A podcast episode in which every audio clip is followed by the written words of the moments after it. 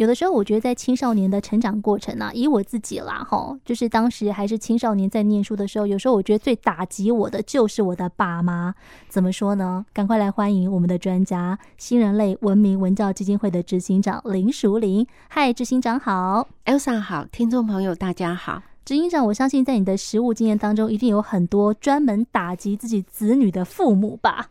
是啊，爸妈，你们为什么要这样子呢？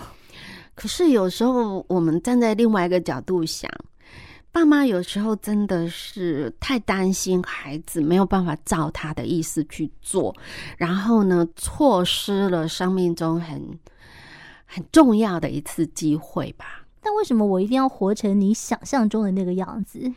我想这就是不同世代啦，很多很多嗯，不同世代的人，我们的生活经验不一样。比如说，在我自己这个世代，我在养小孩的时候，因为忙嘛，所以我常常会买很多的婴儿食品。在我养小孩的时候哦，然后我妈妈就问我一句话，她说：“你是在养狗吗？” 我很生气耶，因为我觉得这个花大价钱呢，我是挑了半天呢，而且我主要是让你方便一点，好不好？你可以不用在那熬一锅粥，然后这样一锅粥吃三天，你你多少有一点变化嘛。可是你知道，在我的母亲养我们的时候，她只想把我喂饱，嗯，那我给我孩子，我想要给他更好，对，嗯。但是我现在当阿妈，我在看我的女儿在养小孩，我就觉得。现在爸妈可能年轻爸妈另外一个烦恼就是怎么样让他的孩子愿意吃。对，真的是每一个爸妈都有不同的问题。然后其实呃，执行长刚刚讲的这一段也牵扯到我们每一集就是一直延伸下来的重点哦，就是爸妈自己呃，我觉得会把他们生活上面的一些困境也带入到教养当中，因为不希望我们面临同样的困境，所以会希望给我们更好的。那当然也希望我们有了更好的资源的时候，你可以往更好的方向走。所以爸妈会说，你不读书要干嘛？对，但是不读书能做的事情明明就很多。我那个时代，爸妈会说，你不读书，你去看牛。最重要的是，现在去哪里牵头牛啊？真的，我阿嬷家都没有了。是，孩子就是说，好啊，那你去买一头牛回来，我去放牛啊。真的，好啊，我就做那一只牛啊。是，其实你会想到。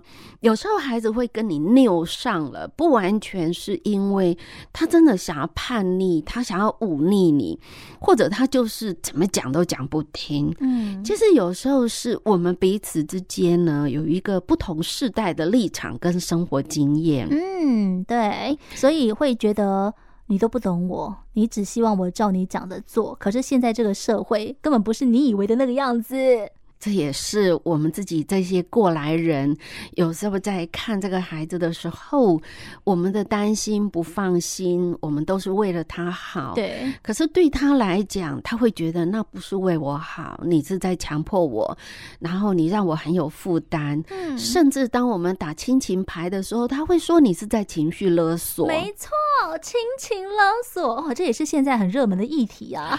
啊，可是好像没有那么严重吧？啊，我觉得有时候亲情勒索跟情绪勒索拿出来，会让爸妈觉得，哦，那好像我讲什么都是勒索，那我该怎么办？其实我觉得，以现在这个时代来讲，我们对青少年的发展有了更多的理解。对，以前我们一直认为青少年你们就是为了反对而反对。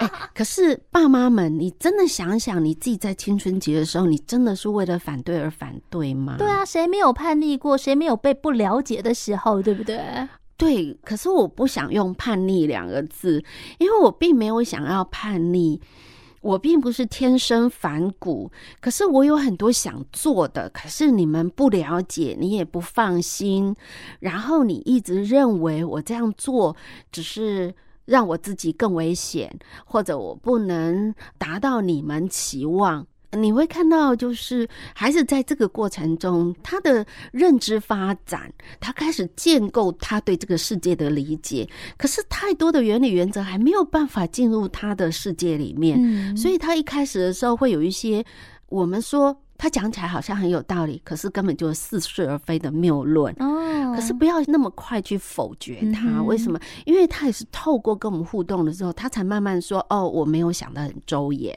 嗯。嗯，因为我刚才一直在想到执行长在强调说他不喜欢讲青少年叛逆，我就想到了以前我自己还是青少年的时候，其实我真的也没有想要叛逆，哎，嗯，我甚至觉得我好像没有什么想法，但是呃，当时的环境或者是我家里的氛围，好像没有给我一个可以让我去好好发呆、好好思考的空间，所以当我一直被压缩的时候，你又灌输我一些我不想听的东西，我只会更加的张牙舞爪。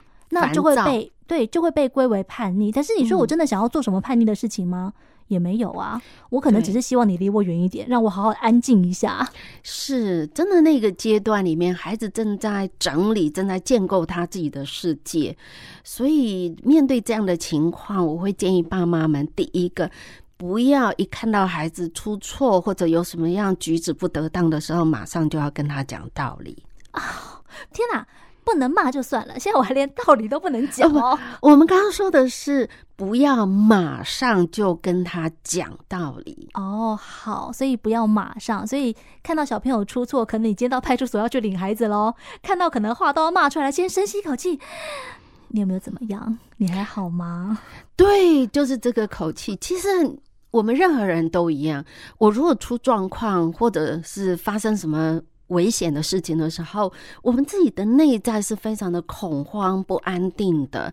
你想，这个时候你想要人家跟你讲道理，还是先接住你的情绪？嗯，对，我觉得很奇怪的是，每当我们可能家人有什么状况的时候，你明明是担忧跟紧张的，可是你出来的都是很不好的话。对，所以有时候爸妈呢，因为太在乎孩子了，所以我们可能会一开始的时候面对这个情境的时候，我们就直接跳到一个我想要的那个目标或者是结果，就是直接来一个我想 hold 住全场都给我闭嘴。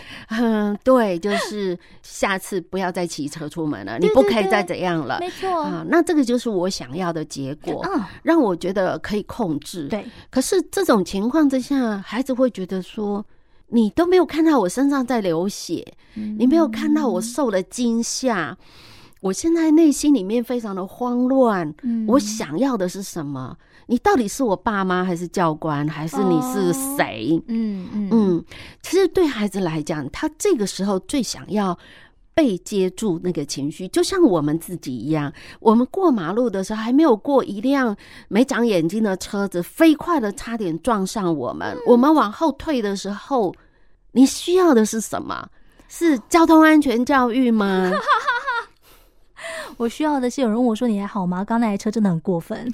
对，你要不要先喘口气，深呼吸，然后我们再来说哇。刚才发生了什么事？对，我需要的其实是被同理耶。对，嗯、所以其实孩子在这种没有非常成熟的情况之下，他出错一定是在所难免的。嗯，没有人一出生一进入青春期，然后他就跟我们一样那么成熟、稳定、稳重，那是不可能的。对，所以他出状况的时候，包括我们自己都需要被人家 hold 住。那我们可以。先 hold 住他嘛。身为爸妈，我们先做这一件事情，不要一开始马上就跟他讲道理，因为那那道理即便都是对的，我相信没有人记得，没人听进去。哦，真的是大家都第一次做父母，第一次为人子女哦，在面对青少年的课题，爸妈第一个就是要先稳住自己的情绪，所以爸。爸妈自己的情绪控管也非常重要。当你要解决小朋友的问题之前，你得先解决自己的情绪。哎，是，其实我觉得这也是成为爸妈最棒的地方，就是你一直在成长嘛，对吗？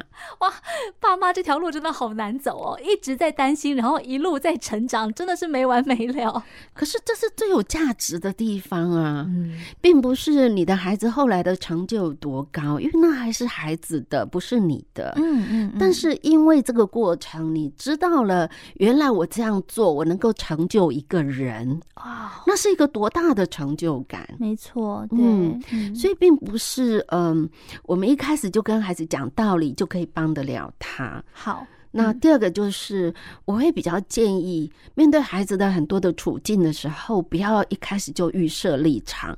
我知道你们亲子之间一定过去有某些事件的发生，让你觉得说，你看你又怎样？我们常常会用这个字眼。对，你常常，你每天，你又，你总是这句话听了非常的令人不舒服。我相信，即便爸妈自己也不喜欢。对对。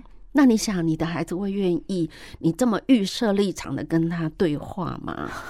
他就会反驳你一句话说，我哪有？哪有 所以讲到这边，有没有发现跟青少年沟通很辛苦？因为每一句话出口之前，其实你都应该要思考跟反复的琢磨再三。所以果然了，回应到第一步哈，你不要立刻就有反应哦。对，然后你会让孩子慢慢的去了解，说原来我的爸妈愿意跟我站在同一边。嗯，那这个站在同一边之后，你愿意跟他聊你的经验。其实我们跟孩子聊我们自己生活经验，比如说发生了一些什么事情，在学校被别人欺负了，嗯、或者你只是想要回敬对方的霸凌，哦、然后老师就认为其实你是霸凌者。好，那这个这中间可能有一些误会，那爸妈可以适度的分享我们自己成长中的经验，不管是霸凌或被霸凌，但你在分享的时候，你应该会突然想到说。哎，原来我自己年轻的时候也是这样。执行长，我觉得有时候因为世代的落差，所以也许当今天青少年提出自己的问题，嗯、爸妈在分享自己的经验的时候，青少年可能会觉得你这算什么？嗯，因为我觉得我们遇到的那个问题的严重程度是不一样的。哇，那如果是我的话，我一定会说，那你可以教我吗？嗯，你可以多讲一点吗？因为我们那个时代真的比较单纯一点。对，对，那你们现在碰到的。更困难的是什么？嗯，那让孩子觉得说，哇，原来你想要了解我，对对，而不是说，嗯、哦，好像我分享我过去的经验有尊重所啊。是，其实爸妈有时候真的是可以跟孩子学到很多的东西，没错。透过这个机会，你也才会更了解说，原来孩子的世界跟你自己并不一样哦，也才能够知道青少年的世界其实不好混呐、啊。那最后一个就是。即便我们愿意接纳，或者跟他一起面对，跟他站在同一边，但是有时候也得让青少年知道说你的底线在哪里。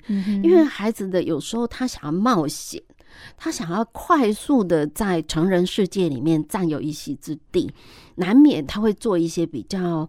冲动一点点，或者比较冒险的行为，嗯、那你必须要让他知道说，这个真实世界的游戏规则就是你做的决定就要为你的决定负责任。对，对，那这个部分就是爸妈的底线。嗯，我会觉得，身为父母的，尤其是青少年的父母，更要让孩子知道说这个底线是什么。嗯嗯，比如说你决定你不要读书了，OK，我了解了之后，我想我也可以接受。但是你知道未来你会面临到哪些议题？你有想过吗？没错，对。那最后呢，你可能得面对，你可能会有哪些压力或者哪些困难？嗯，那这个部分你有没有思考过？你有没有准备好？哦，我有时候觉得，其实爸妈的底线是一步一步退。一开始可能希望你可以有非常好的成绩，有非常好的未来。到后面，如果发现你真的不是念书的料，他就会觉得啊，赫啦，乖乖点赫，卖笨派点好。但其实这也是爸妈的底线，就是希望你最起码能够好好的做人，不要作奸犯科。我想这也是所有父母最希望的吧？是对啊，所以嗯，面对青少年当然真的很困难，但是还有一些方法可以应应。那这些方法其实并不那么的理想化哦，你是真的可以落实在亲子关系当中的。那也许你会觉得好像现在才开始太晚了，没有哦。执行长说什么时候开始都来得及，所以希望你想到就去做。今天谢谢林淑玲执行长，谢谢。